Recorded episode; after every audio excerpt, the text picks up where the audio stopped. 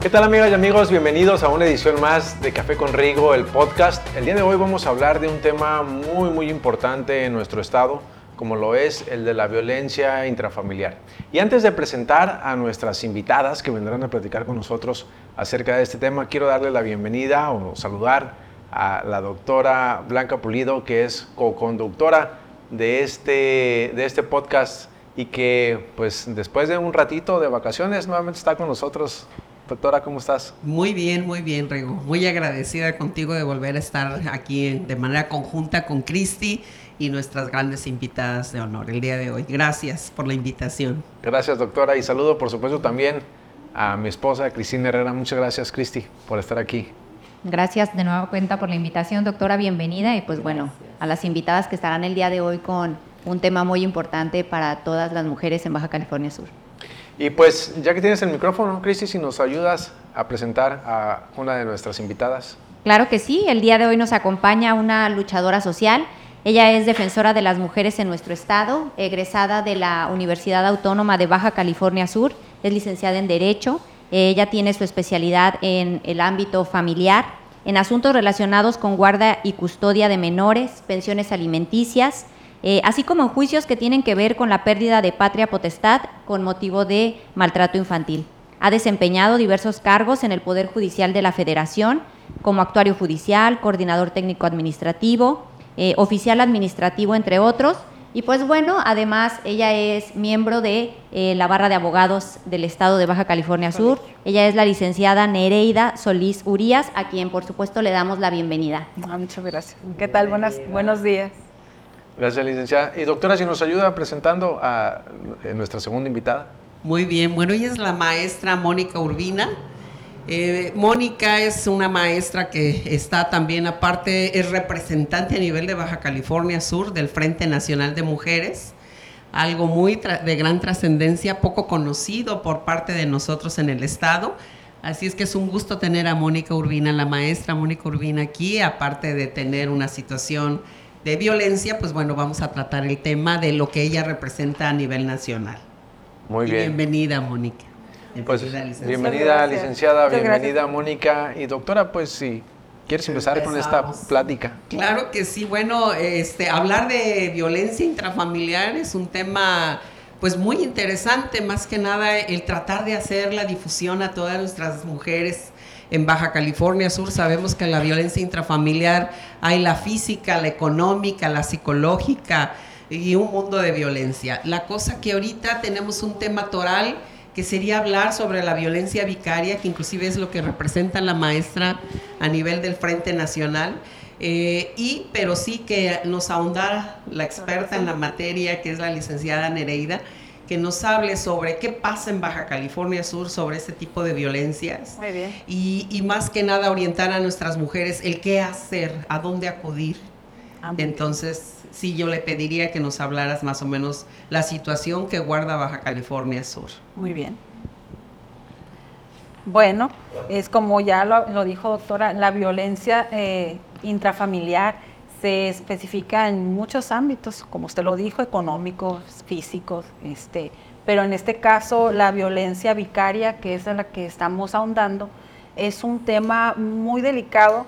¿Por qué? Porque no es visible y desgraciadamente nuestros roles de género que aún están muy, muy establecidos como mujeres nos impide, ah, igual el, el bagaje cultural que nos, que nos que venimos arrastrando como mujeres de familia sobre todo, eh, nos obliga o nos impide expresar ese tipo de violencias ah, para que sea visible, para que sea expresado ante la sociedad.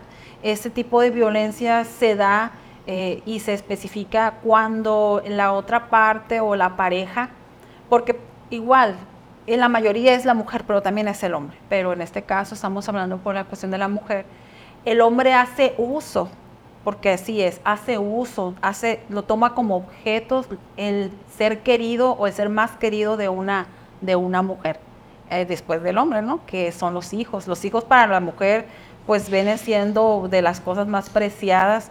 Este, ¿Por qué? Porque son parte de uno, nacen de uno o, uno los, los hace, los hacemos nuestros de que nacemos y hacen uso de ellos para obtener un beneficio que puede ser este puede ser sexual, que puede ser económico, que puede ser de, una forma de actuar, ¿no? Entonces es ejercer un control contra la mujer a través, eh, través, de la ser amado a través de los hijos. Exacto, violentando no directamente a la mujer, sino al ser que ella ama. En este caso, que normalmente se da, son los hijos. O sea, ¿y qué no hace uno por los hijos? De hecho, uno, es un tema, es un lema que uno dice, ¿no? ¿Qué no hace uno por los hijos? Y de eso se aprovecha la persona. Exactamente, Rigoberto. ¿Cómo, podría, un ejemplo de cómo podría ser esta, esta violencia? O sea, ¿cómo, a través de qué tipo de actos o cómo podría manifestarse? Pues el principal es el impedir tener contacto con los menores, ¿no? Okay. Eh, tener contacto es la, una de las primeras formas en cómo actúa un agresor vicario, que es impedir que tú como madre tengas contacto con tu hijo. Impedir eh, eso funciona para qué? Para ir cortando el lazo que tienes con tu hijo, el lazo afectivo. Entonces, eh, es una de las formas, digamos, que actúan los agresores vicarios. Se impido que tengan contacto con tu hijo, no puedes hablar con él. Vas a hablar con él cuando yo quiera. Eh, vas a, tener contacto cuando yo quiera. Vas a, mostrarle afecto cuando yo lo decida. Entonces, la relación que tú, tú tienes con, tu hijo queda eh, amputada, por decirlo así, simplemente por la decisión del agresor vicario. Es, eh, es, una forma de actuar y es una, es un, yo pienso que es una de las eh, principales, ¿no? Te impido ver a tu hijo y imagínense cómo se siente una cuando no puedes verlo, cuando no sabes dónde está, cuando no tienes contacto, cuando no sabes con quiénes. Entonces sí es una agresión muy fuerte es una agresión, como comentaban, psicológica, económica, emocional, intelectual. En todos los niveles, la violencia vicaria se, se, da en las mujeres que, que padecen esto. Así es. Bueno, pues ya definimos el término de violencia vicaria. Eh, ¿Cómo podemos identificar a un agresor?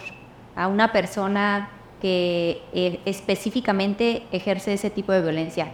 Sabemos que la violencia psicológica tiene que ver mucho con el manejo que él hace de los pensamientos, con los comentarios, ese tipo de agresiones, la económica en cómo nos limita en el tema del recurso, del dinero.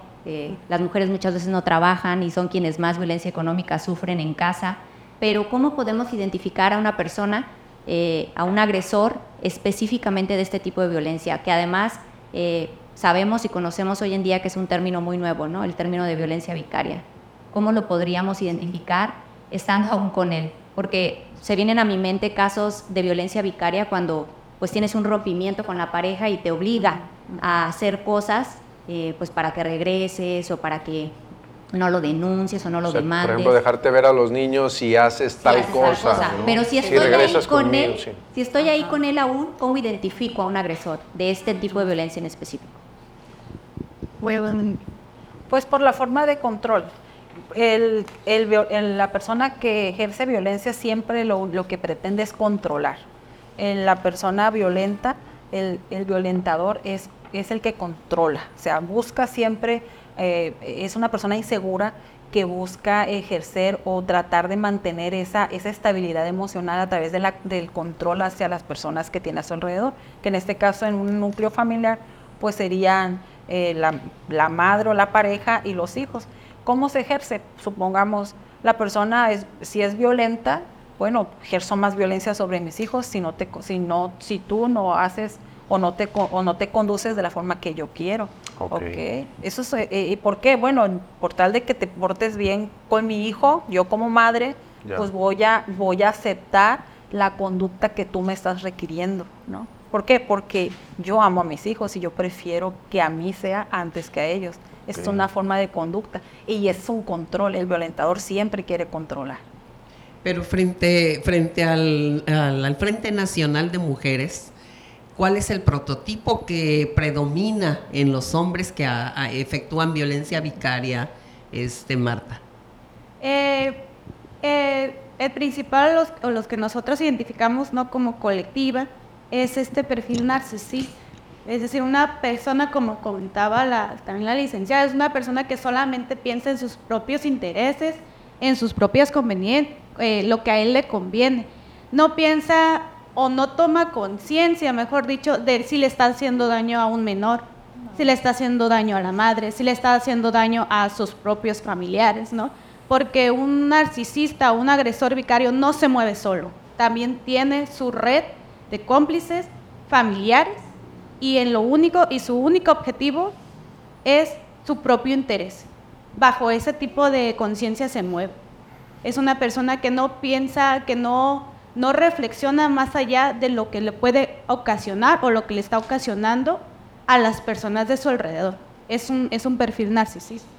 Y con, y, con la pregunta que usted hacía, es de verdad que es muy difícil también como mujer que estás eh, que tus derechos están siendo eh, pisados o pisoteados no por tu pareja en cuestión por las instituciones es muy difícil también ver que estás siendo tú manipulada o controlada. ¿Por no te das cuenta tal vez en el momento.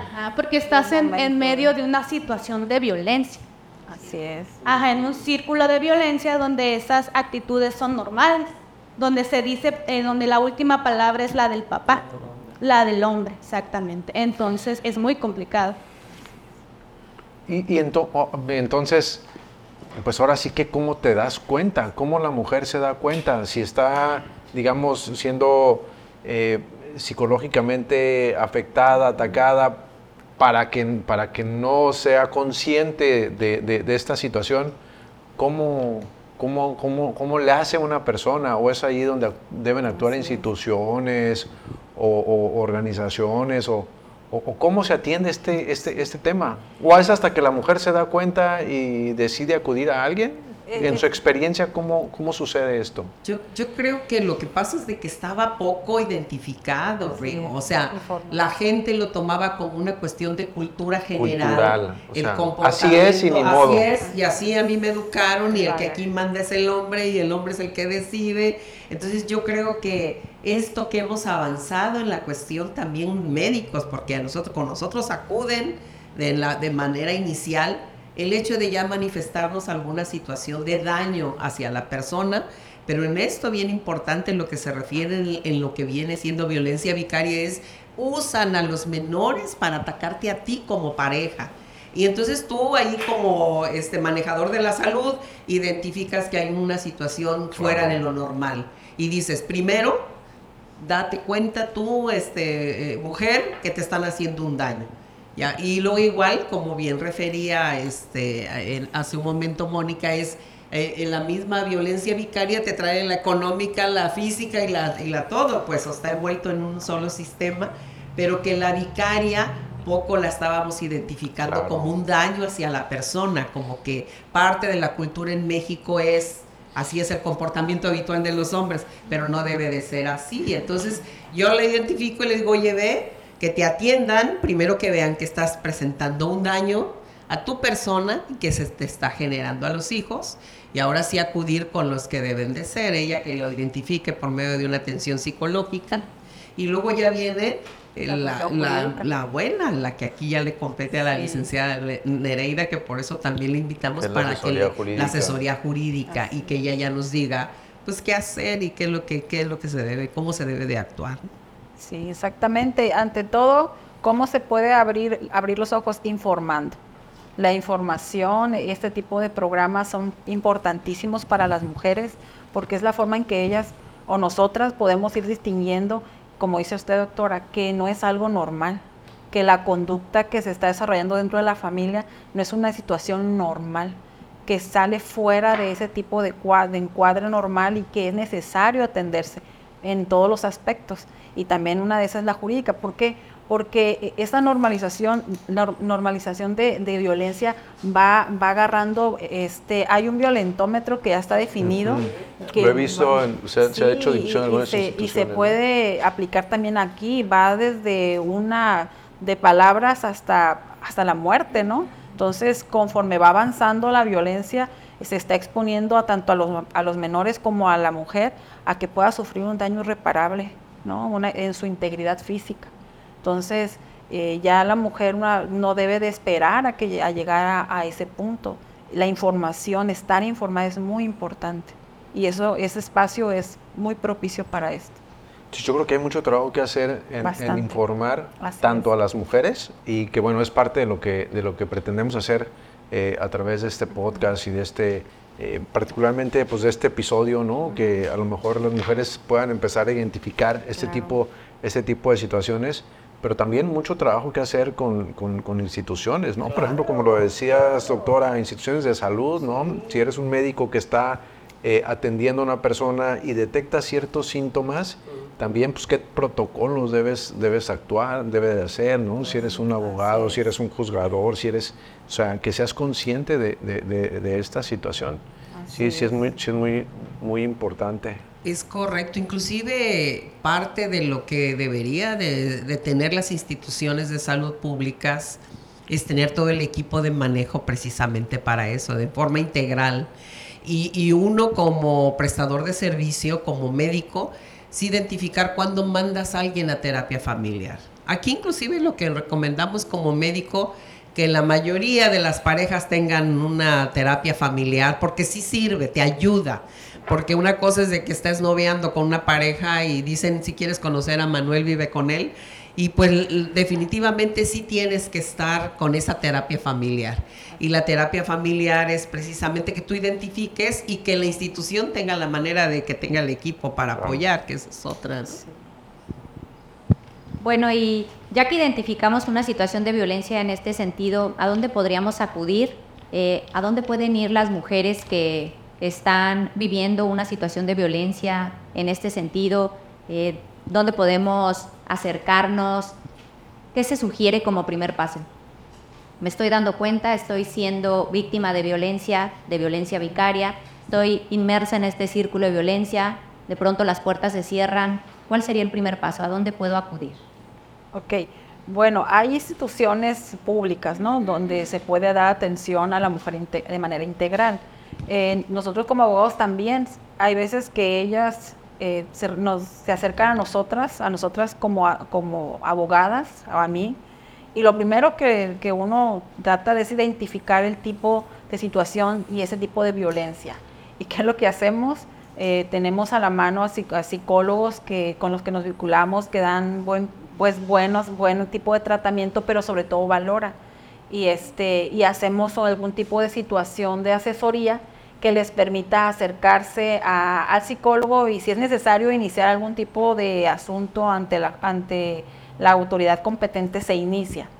En, en el juzgado familiar, el juez tiene la capacidad también de una vez que uno exprese la situación por la que va a juicio, se hacen valoraciones psicológicas ahí, que permiten también a, a través del juez llevar a cabo este, terapias. ¿Por qué? Porque eh, la cuestión legal, lo que es la protección jurídica, eh, es lo que te, tiene que ofrecer, una, resolución que sea integral, no nada más jurídica, sino que agregan también a los psicólogos para que junto con el juicio se van dando terapias de integración, se van dando valoración.